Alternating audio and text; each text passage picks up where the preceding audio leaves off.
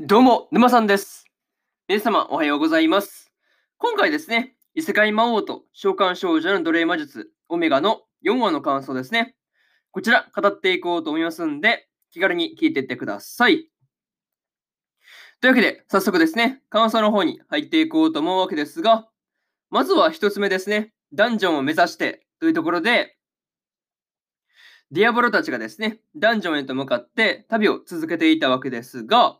まあ、いきなりね、ラムニテス率いる軍にね、囲まれたとき、囲まれたときは、どうなることかと、っていうふうにね、まあ思ったわけですが、まあね、ラムニテスたちが、その何の目的でね、やってきたのかっていうところまでは、まあわからないわけですが、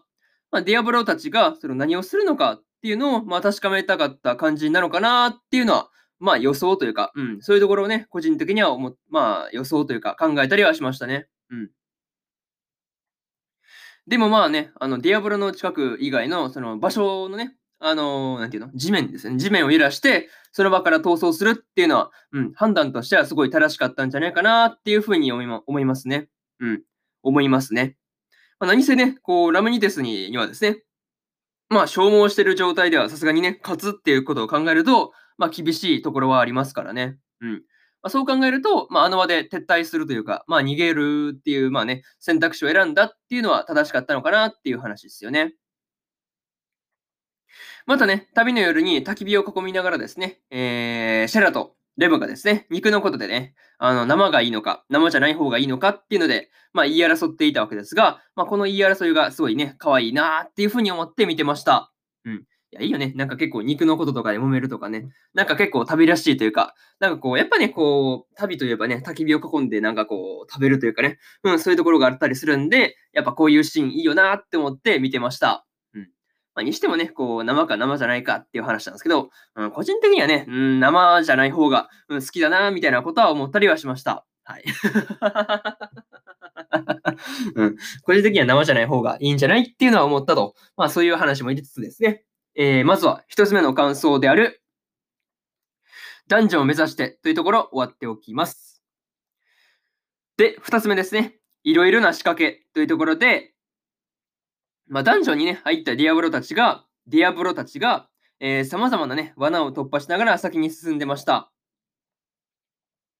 まあね、えー、まあ、道が変化する迷路を、まあ、真正面からね、あの、魔法で破壊して先に進むのはね、なかなかこう斬新だったし、まあ、確かに時間ないからね、ああするのは正しいと思うんですけど、ああ、やっぱそうするかって感じですよね。うん。まあ、そういうところ、すごい斬新だったし、まあ、溶岩のね、あの、溶岩の、あの、クイズ問題ですよね。あ、この時に、こう、シェラをね、筆頭に、あの、みんな服を脱ぐっていうのがね、なかなかこう、エッチな感じで良かったなっていうのは、まあ見ていてね、思ったりはしました。うん。やっぱね、うん、まあ暑いですからね、まあ、結構みんな割と服着てる方だったりするんで、まあ、そう考えるとね、そう考えると、まあ脱ぐのは正しかったのかなって感じですよね。うん。いや、あれだけ暑かったら逆に着てる方がね、嫌な感じ、嫌な感じ、嫌っつったらあれですけど、まあなかなか難しいですよね。あれだけ暑いのにね。うん。そういうところは確かにあったなって話とか、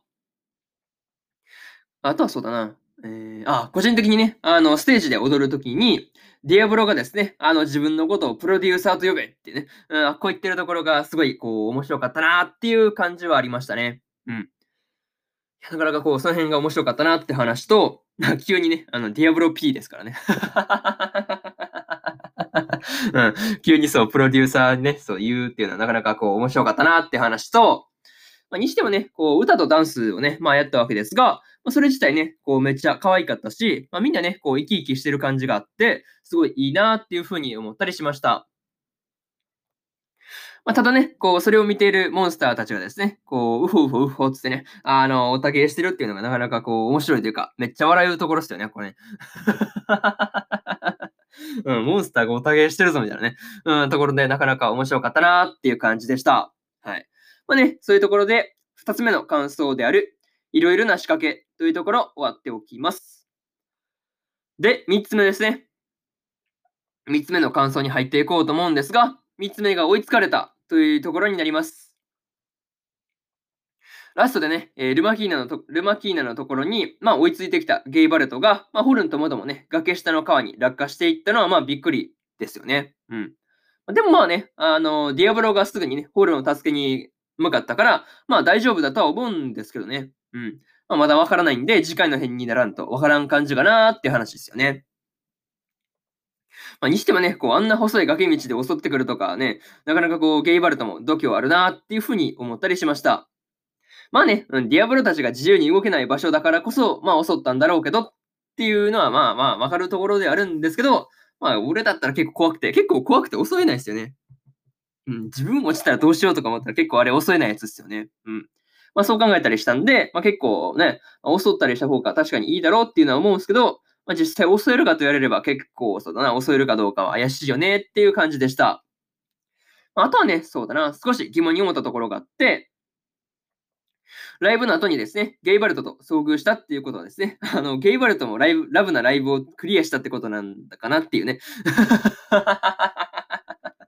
そう。いや、ゲイバルトも、えー、ラブなライブをクリアしてきたの？みたいなね。うん、そういうところを感じたところという話ですね。うん。まあ、謎にね、こう、そこが引っかかって仕方がないと いうところなんですよね。うん。いやまあまあ、もしね、そうなんだとしたら、なかなかこう、面白いよね。そう。そういうところがね、結構面白いなっていうふうに思って見てました。はい。まあね、えー、そんな感じで3つ目の感想である追いつかれたというところ割っておきます。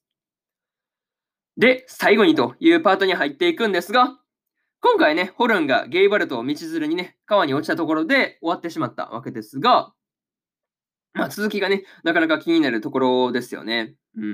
まあ多分ね、こう次回でゲイバルトとの決着をつけるっていう感じだとは思うんですけどね。うん。まあその辺とりあえず続きがね、楽しみですという話と、まあね、えー、それと、そうだな。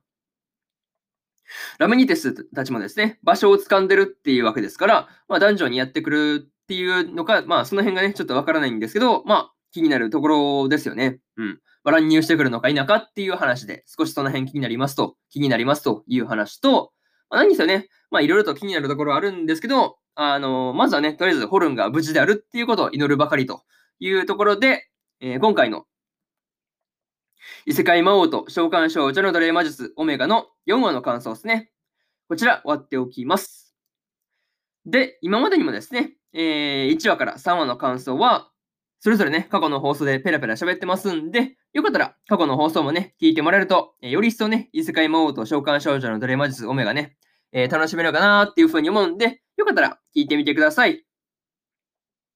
そういう話と、えー、そうだな。今日ね、今日は他にも2本更新しておりまして、えー、ドラゴン家を買うの5話の感想と、聖女の魔力は万能ですの5話の感想ですね。この2本更新してますんで、よかったらこっちの2本もね、聞いてみてください。っていう話と、えー、そうだな。明日はですね、えー、3本更新するんですけど、ブルーリフレクションレイの、えー、第4話の感想と、5話の感想、